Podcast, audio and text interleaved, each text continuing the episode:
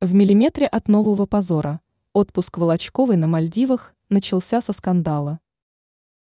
Балерина Анастасия Волочкова оказалась в эпицентре неприятной истории.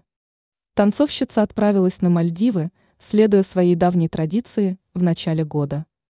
Волочкова заселилась в отель на одном из островов, где постояльцами оказались российские туристы.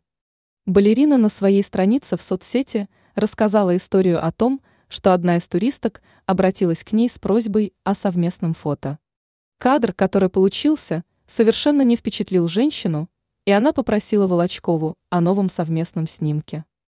Вместо одолжения балерина нарочито отчитала соотечественницу. По мнению балерины, сначала нужно привести свои телеса в норму, а после задумываться о совместном фото с известной личностью.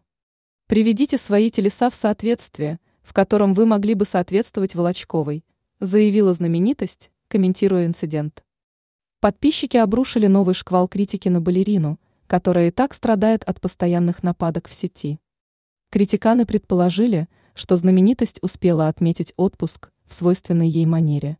Не совсем трезва и несет чушь. А Волочковой все нипочем. Она отдыхает в свое удовольствие, давая все новые инфоповоды для пересудов. Ранее Прохор Шаляпин сравнил ноги Волочковой со спичками.